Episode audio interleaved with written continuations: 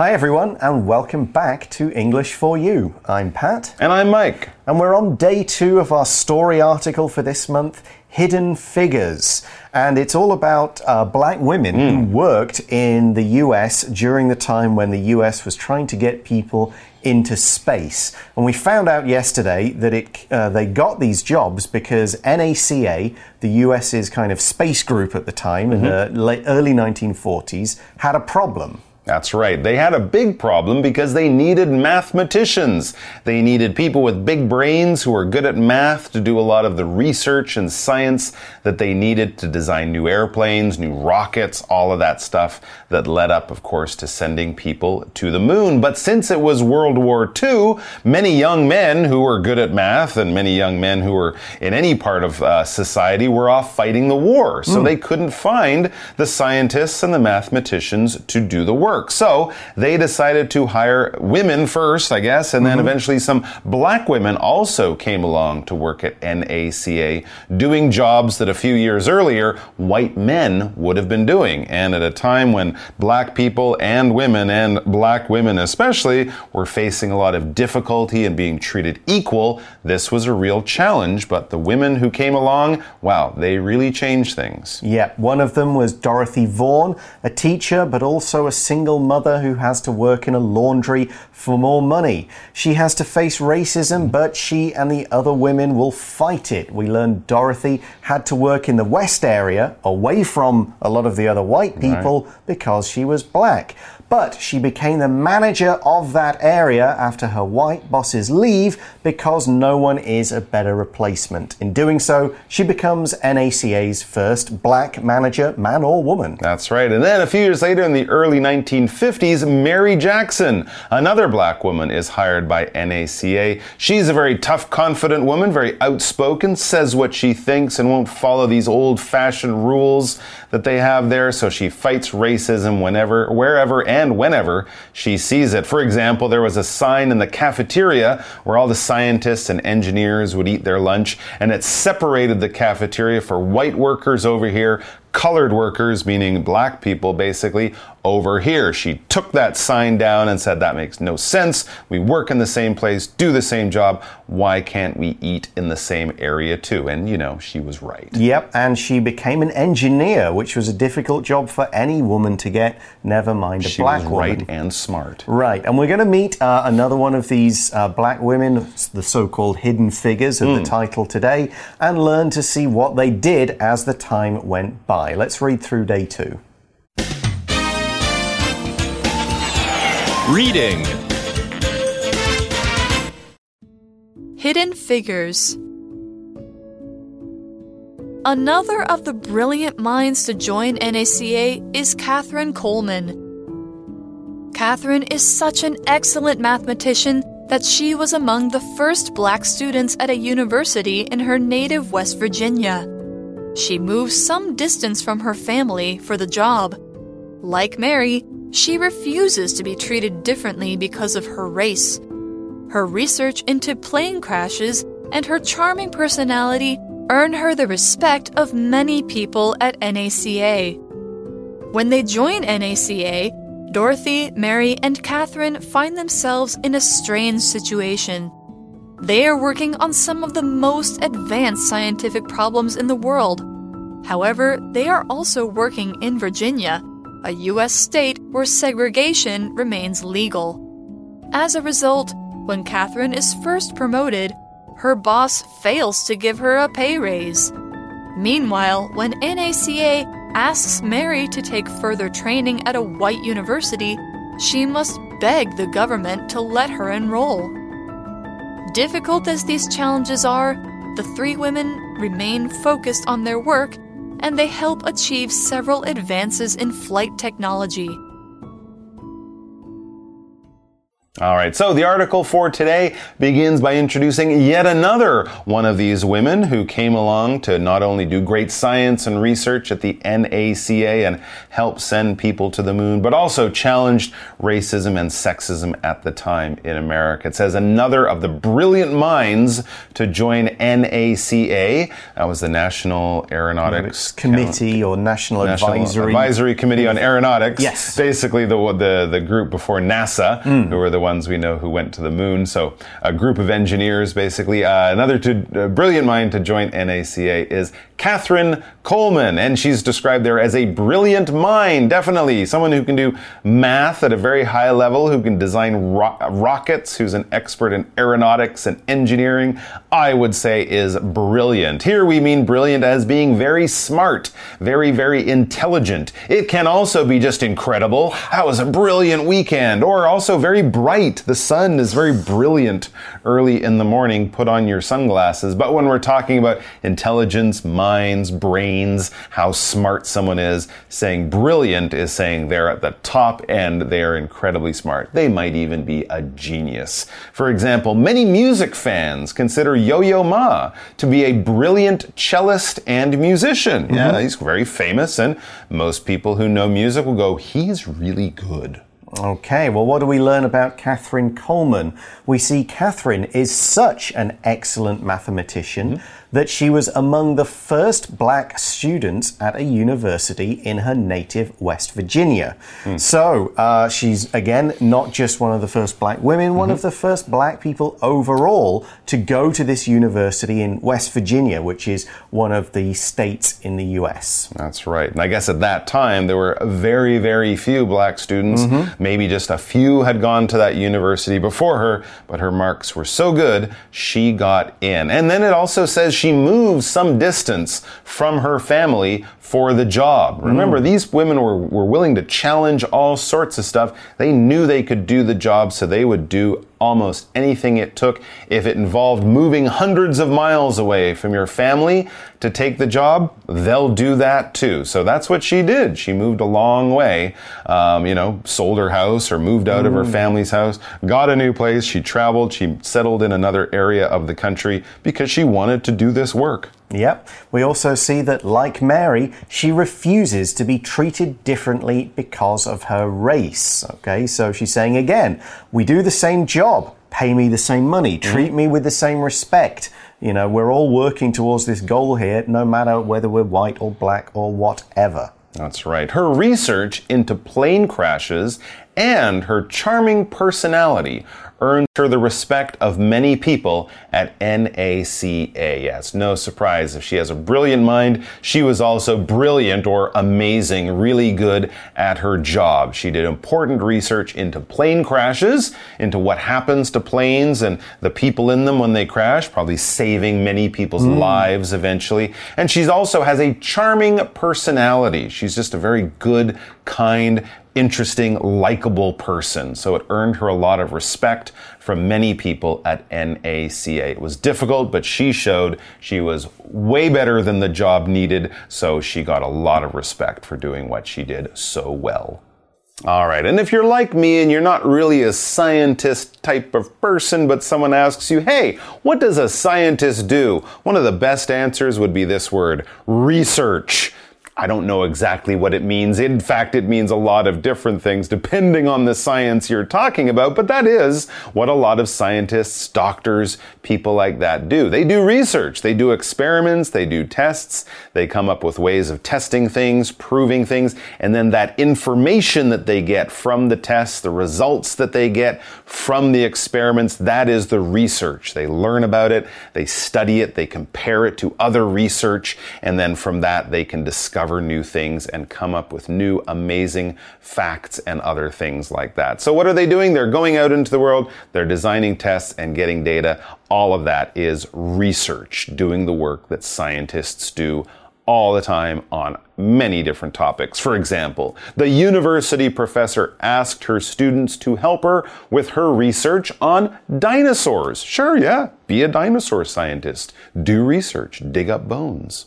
So we talked about Katherine Coleman's hmm. research. We also described her as having a charming personality.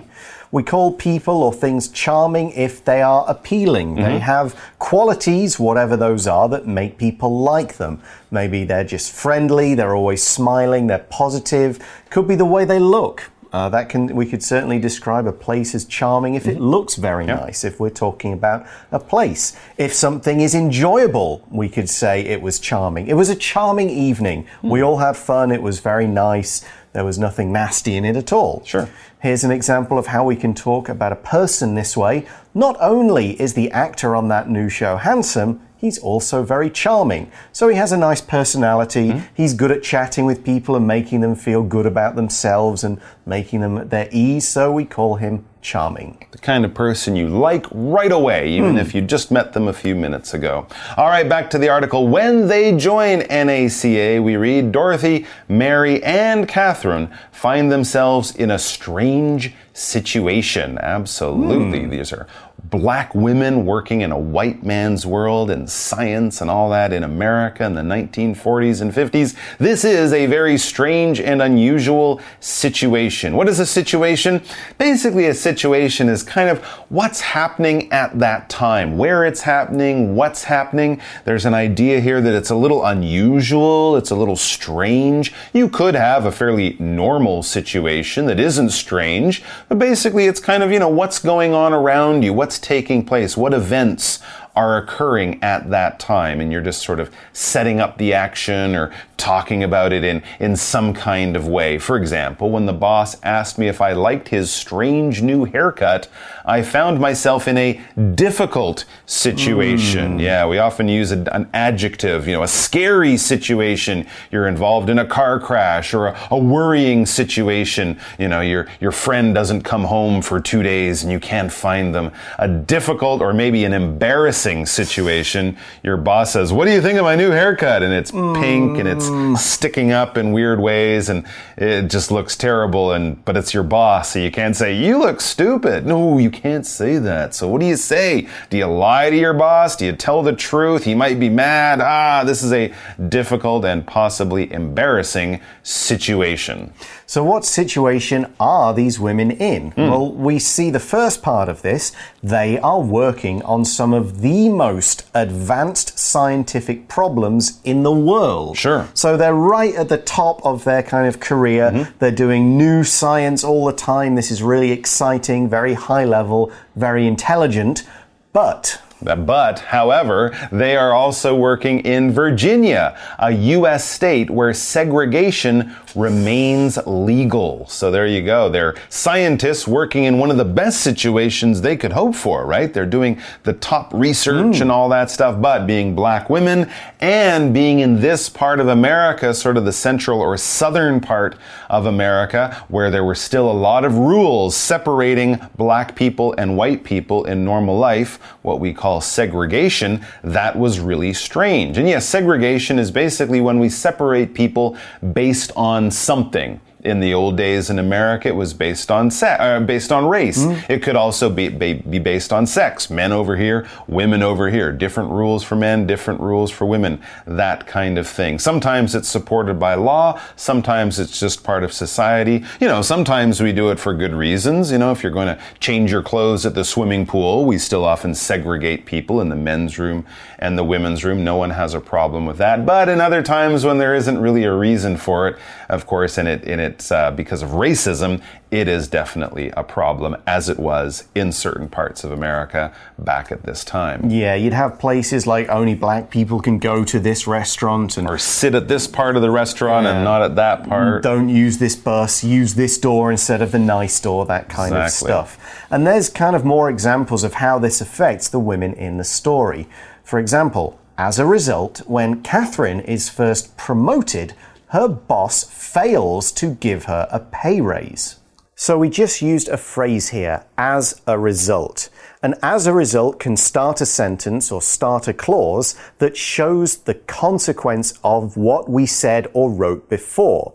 For example, I woke up late. As a result, I was late for work. It connects two events and shows the consequence, the effect of something that came first.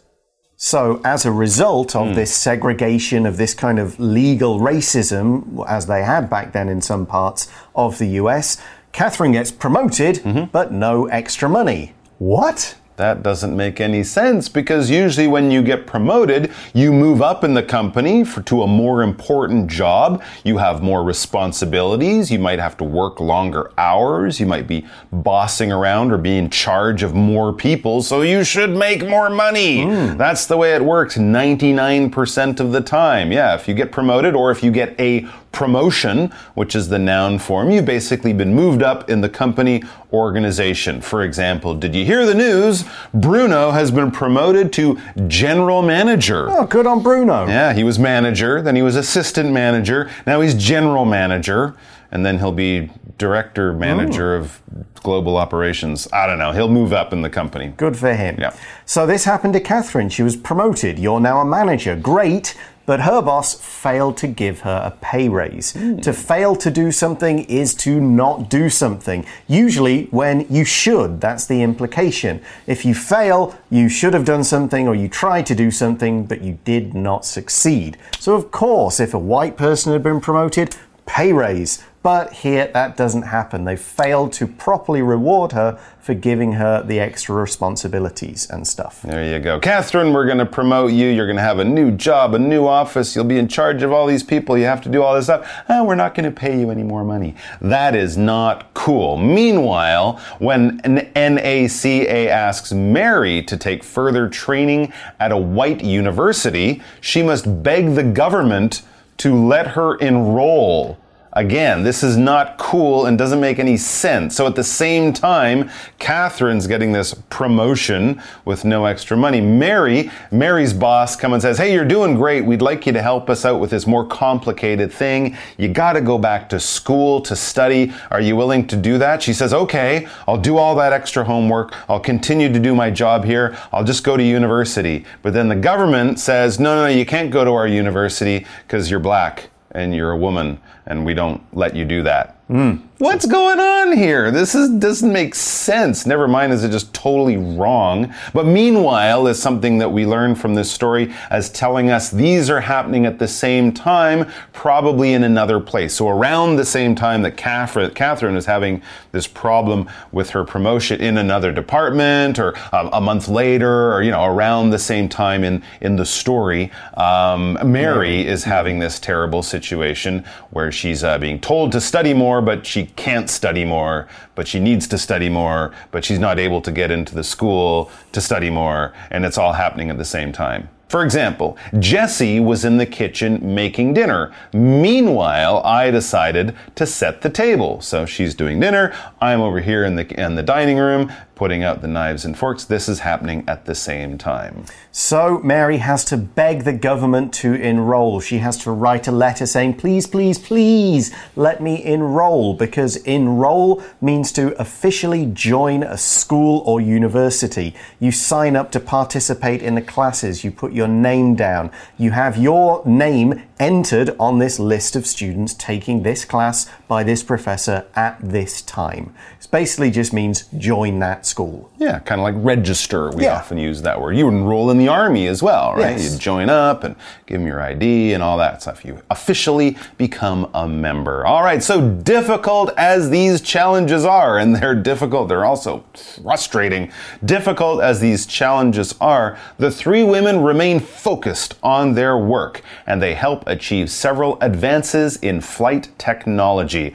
A lot of other people might have said, you know what? I don't need this. I'm an amazing mathematician. I could find a 20 different universities who would hire me to teach students. I'd have a nice, simple, comfortable, easy life, good pay, lots of respect from people. I don't need this. But they said, no, I'm not going to quit. I want to do this work. I'm good enough. I'm smart enough. And I'm going to show them. Good for them. So that sentence used a particular kind of grammar pattern.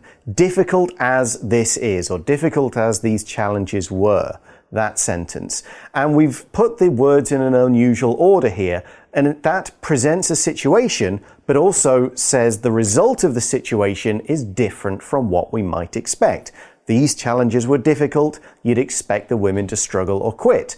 But in fact, they got through it and achieve success. So we start off by showing something that's difficult or hard, and then we show the contrast. Hey, they still carried on. We could do it the other way. We could show something easy, and then we use this pattern as a contrast to show that people found it difficult. Easy as the exam was, Harry still failed, or hard as the exam was, Harry still got a good grade. It's presenting a contrast however you use it. Okay, so these women just keep going on. Mm -hmm. They mm-hmm. fight the racism. They keep on with the math. They make some great advances. We're going to learn specifically about some of those advances in tomorrow's part of the story. Right now, though, we're going to today's For You chat question. For You chat. So the question is how hard do you think it was for Katherine, Dorothy, and Mary to earn respect at NACA? What do you think this says about their characters? Simple answer too hard. Yeah. It was too hard. It was very hard, obviously, but sometimes when you're the new person and, you know, they haven't had someone like you around, things will be a little more difficult. But I mean, geez, they worked there for a long time. They got promotions. They were treated badly. They were asked to do more work because they were doing well and they were still treated badly. So I'd say they, it was too hard for them to do mm -hmm. it. Mm-hmm. It was getting, I mean, just insulting and crazy. Um, but what does it say about their characters? They're incredibly strong and tough and determined people. As we said, they could have quit. They didn't need to do this job. They nope. were intelligent, smart people. They could have gone to any school and taught students and, you know, had, as I said, an easy life, but they didn't do it. So they're incredibly tough, strong, determined, and really smart too, by the yeah, way. Yeah, can't argue with any of that. Can't really add much. Mike has summed it up extremely well there. So we're going to talk more about these three women and what they achieved tomorrow. So we'll see you then. Bye for now. Vocabulary Review Brilliant. Although there were a lot of researchers at the university, none was as brilliant as Dr. Andrews. Research The scientists' research in medicine resulted in a new cure for a disease. Charming Peter is always able to make new friends because he is a very charming person. Situation Janet's situation got worse when she lost her job and could no longer pay her rent. Promote After all his hard work, Alex finally got promoted to a manager's position. Meanwhile, Ryan was swimming in the sea. Meanwhile, Susan was lying on the beach.